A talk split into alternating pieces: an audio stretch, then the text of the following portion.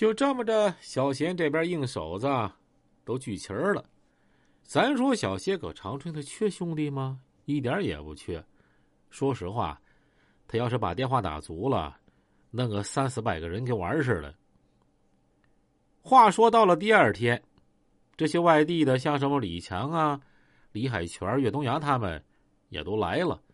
孙世贤呀，也给他们安排好了。但江湖上就是这么回事儿。这小邪要和田波定点这个事儿，搁长春第二天的黑道上就已经炸了锅了。这让小邪的电话呀，就接不过来了。你像什么霍忠贤呀、榆树徐大伟呀，反正等等吧，都给他打电话。那贤哥有事儿，这帮人他必须得上啊。贤哥也没拒绝，就告诉大家，有时间啊就过来瞅瞅，没时间啊就拉倒。这边人啊已经聚齐够用了。这里边最有意思的，就是赵三赵红林，也给孙世贤打电话了。咱说赵三虽然是长春蓝马一道的，但是他不卡拉瘪子，他手底下呀有几个硬手子。他手底下最牛逼的，就是他小舅子，长春四大狠人之一疯狗王志。这赵红林啊，就给孙世贤打电话了。喂，贤呐。咋的了？我听说你要和田波定点干仗啊，三哥，你咋知道的呢？你这我咋知道的？我说贤呐，我跟你说个内部消息啊，范家屯你不知道吗？范家屯的彭淼身边有我个小老弟儿，跟俺俩关系处的不错。这小子特意给我打电话，说啥呢？说今天晚上彭淼啊就已经到梅河口了，明天和田波一块儿上双阳和你磕账。小贤一听，哎呦我去，这彭淼咋还掺和进来呢？这是上回没打服啊！我说贤呐，多了不说了，三哥给你打个电话啥意思呢？虽然三哥兄弟不多，但三哥想为你小贤出点力呀。三哥不用。我这边兄弟够用了，我要不够用啊，不早就给你打电话了吗？贤呐，这么多年了，我赵三儿也知道我自己啥样虽然说别人不怎么待见我吧，但三哥心里明白，你小贤一直还是尊重我的，而且这么多年，三哥大大小小的事儿啥的，全都是你小贤在帮衬我。你看这回，小贤你有事儿了，你不叫三哥。你是拿三哥当外人了，三哥，你看你说啥呢？贤呐，你别给我争了啊！三哥虽说没啥太大实力，但是呢，必须出几个兄弟，要不然我赵三心里不得劲儿啊。小贤一听，这也没法拒绝了。呃，那行，三哥，小贤搁这块谢谢你了啊。那明天你让你兄弟过来就行啊。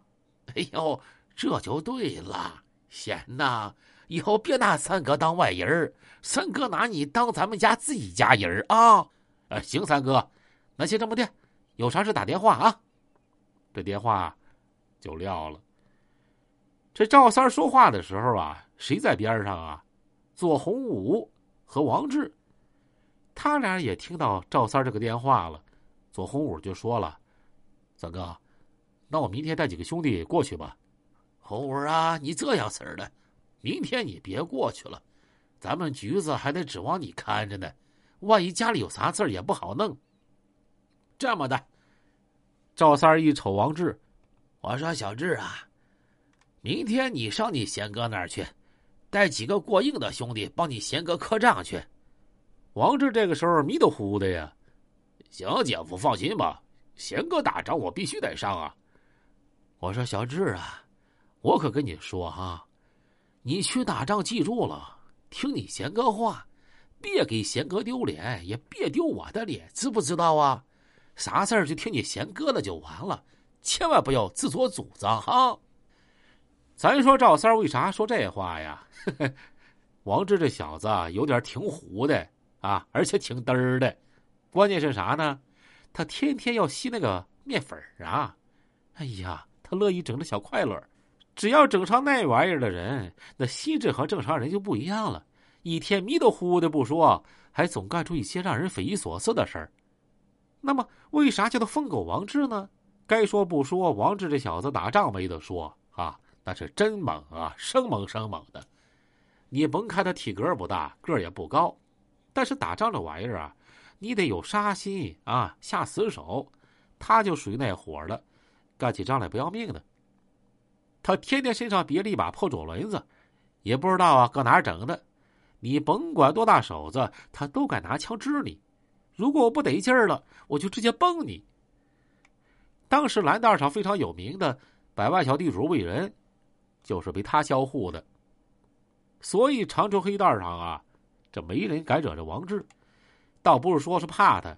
你想，那疯起来都赶上精神病了，啊！我惹你干啥呢？你刀我一口，给我崩死了，我多冤呐！这王志就说了：“姐夫啊，你放心吧，到时候我指定听贤哥的。还有啊，姐夫，如果要出事儿了，我要失手伤人啥的，贤哥能不能兜着呀？”这赵三儿啊，没好眼神的一瞅王志：“你贤哥呀，都是能给你兜，不过你记住了，你别他妈犯虎劲儿，行不？咱是帮你贤哥。”不是给他惹麻烦，你知道不？明天早点过去，然后听你贤哥的啊。那行，姐夫，到时候我听我贤哥的。